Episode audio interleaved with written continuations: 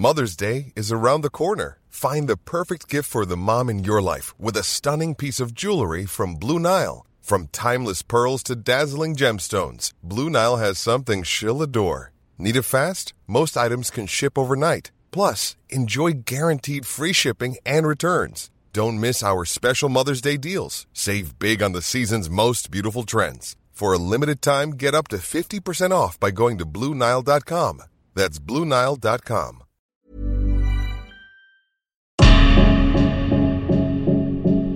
Destin brisé. Par Jean-Baptiste Drouet, rédacteur en chef du magazine France Dimanche.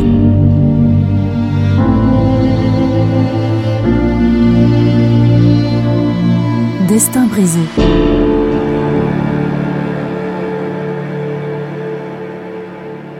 Chapitre 1 L'âge d'or de la carrière télévisuelle de Jacques Martin.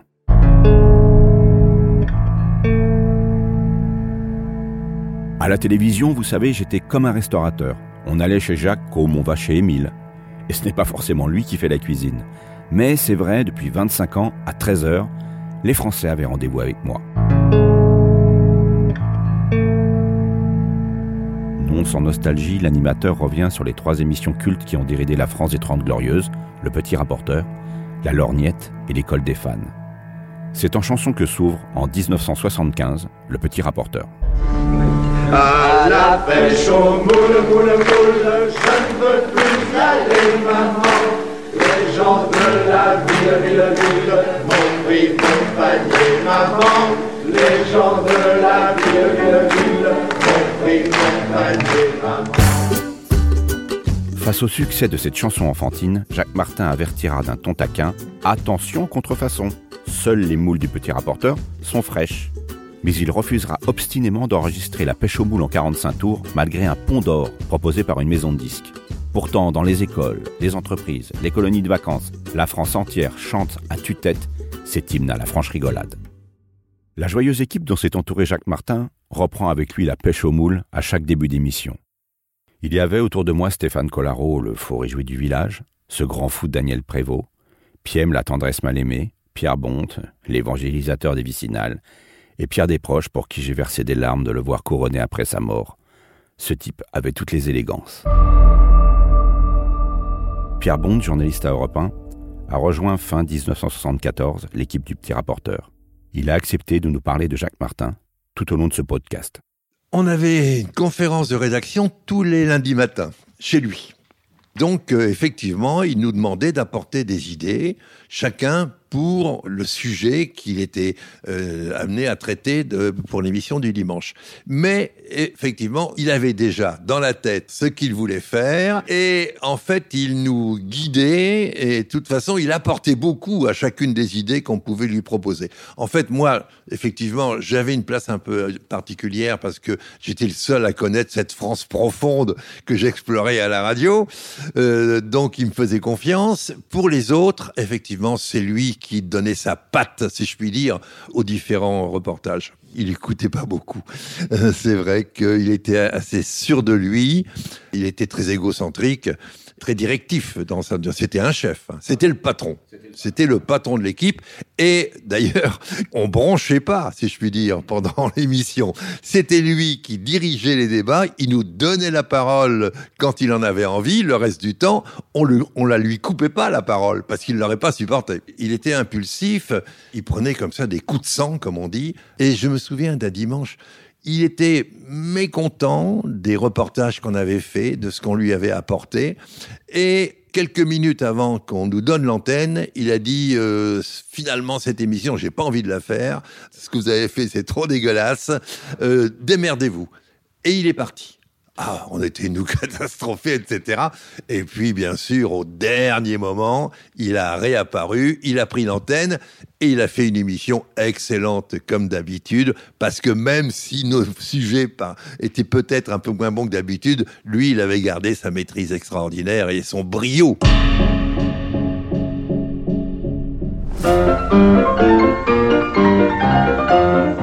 L'autre génie de Jacques Martin est d'avoir su créer un journal dans la plus belle tradition satirique française, entre chansonniers anarchistes et black potache.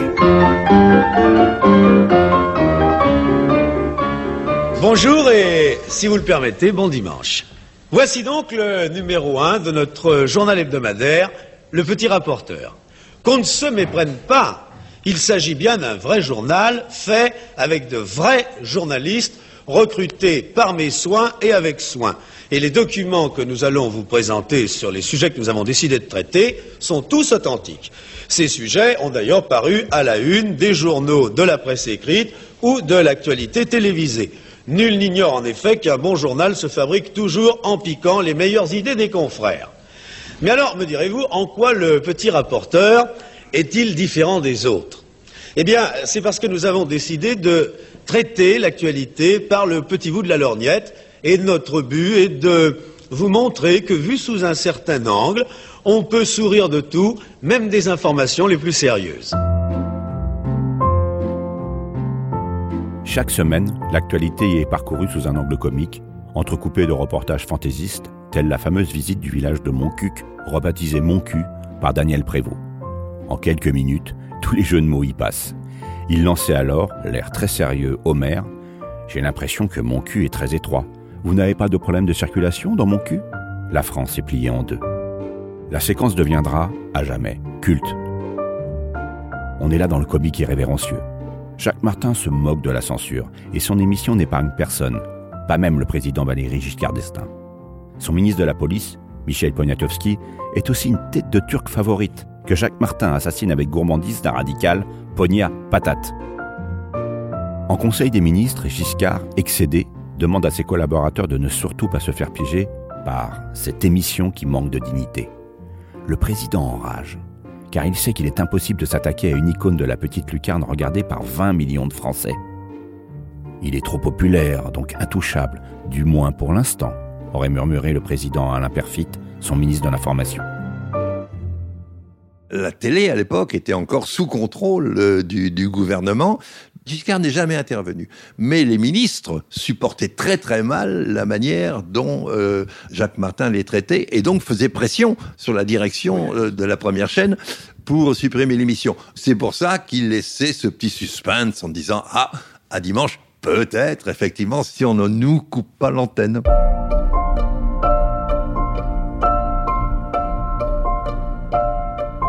Jacques Martin m'avoue qu'il avait bien conscience d'irriter le pouvoir en place. Mais le coup près de la censure finit par tomber. Un reportage qui brocarde le fisc aura la peau du programme en mai 1976. Après 58 numéros et 18 mois de diffusion, la première chaîne arrête l'émission le 27 juin 1976. Le petit rapporteur restera mon émission préférée et j'en garderai toute ma vie la nostalgie, me confie Jacques Martin. L'animateur tire alors sa révérence et s'en va sur Antenne 2, change de chroniqueur et lance, en 1976, La Lorgnette, encore illustrée par une chanson au générique, Mamselle Angèle. Je frappe au numéro 1, je demande Mamselle Angèle, la concierge me répond. Mais quel métier fait-elle? Elle fait des pantalons, des jupes et des jupons et des gilets de flanelle. Elle fait des pantalons, des jupes et des jupons et des bonnets de coton. Ah ah ah, la la la la la la. Moins caustique vis-à-vis du pouvoir, la lorgnette est néanmoins un succès d'audimat. Jacques Martin est désormais, avec Michel Drucker et Guy Lux, l'un des rois de l'audience en France. Grâce à un nouveau concept, il va bientôt en devenir l'empereur incontesté.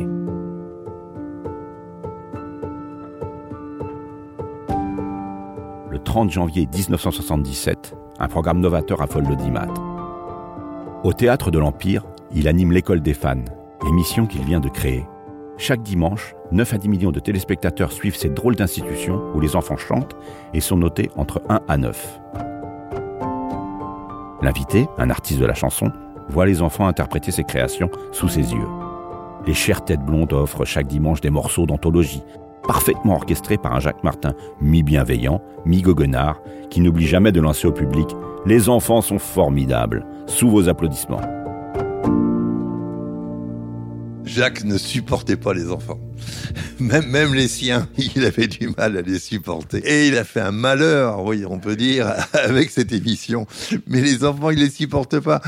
L'émission L'école des fans, il voulait pas avoir les gosses avant, et il voulait pas les voir après. Mais quand il était sur scène avec eux, là, il était génial. Il faisait un numéro et il trouvait une complicité avec ses enfants qui était bouleversante. Mais pour le reste, non, il voulait pas s'emmerder avec les mômes. Ah non.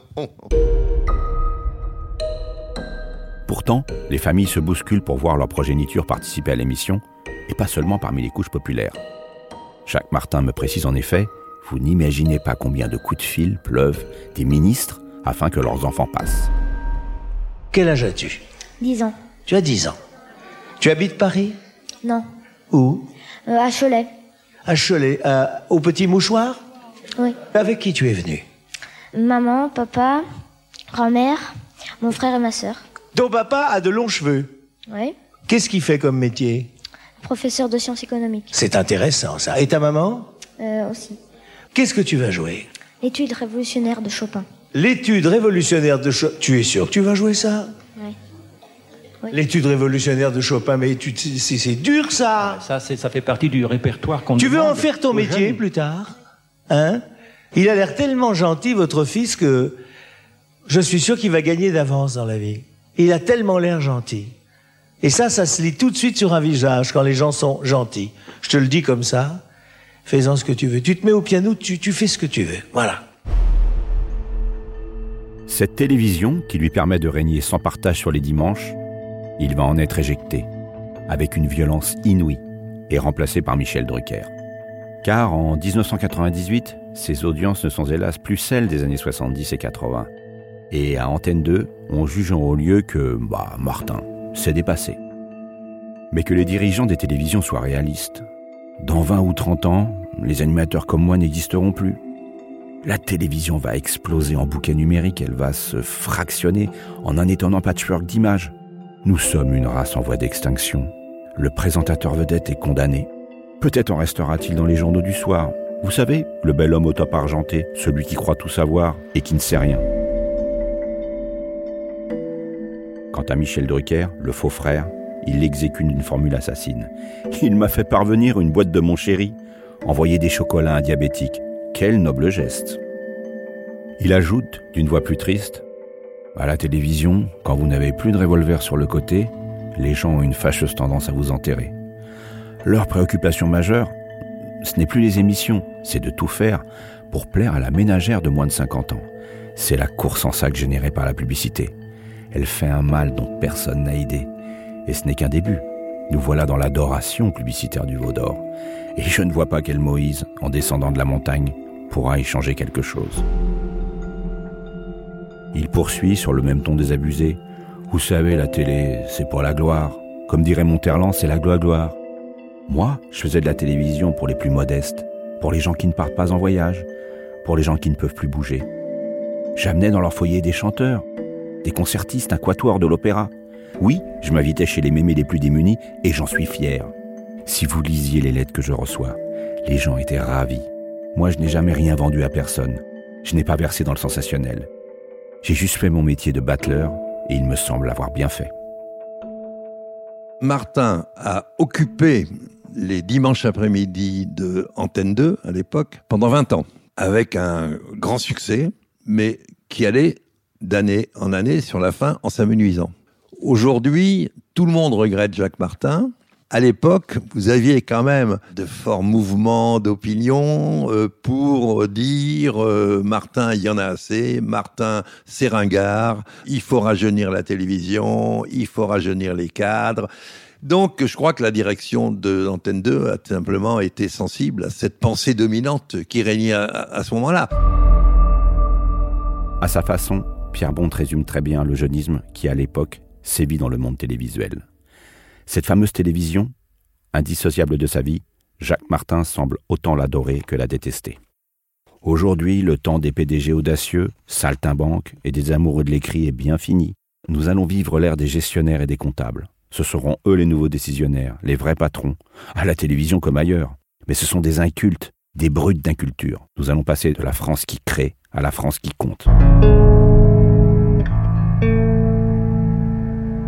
C'est un génie de la télévision et c'était un improvisateur extraordinaire. Moi, je l'ai jamais vu avec une fiche à la main pour présenter l'émission. Et il avait une faculté de toute façon de réagir à toutes les situations, moi qui m'estomaquais. Pour moi, c'était un génie, c'était, un monstre. Pas du tout au mauvais sens du terme. C'est un monstre au sens de, monstre sacré, si vous voulez. C'est-à-dire un être hors norme qui avait des capacités, qui avait des possibilités, qui dépassait le commun des mortels.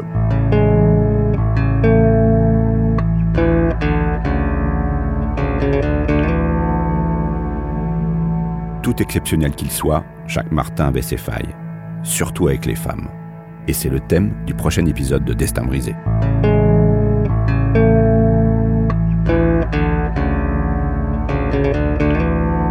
Retrouvez tous les épisodes de Destin brisé, le podcast du magazine France Dimanche, en ligne sur les plateformes de streaming.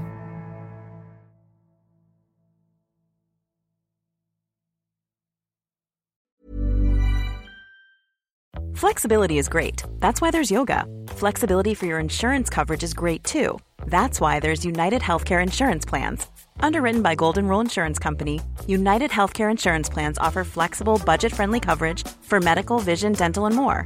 One of these plans may be right for you if you're, say, between jobs, coming off your parents' plan, turning a side hustle into a full hustle, or even missed open enrollment.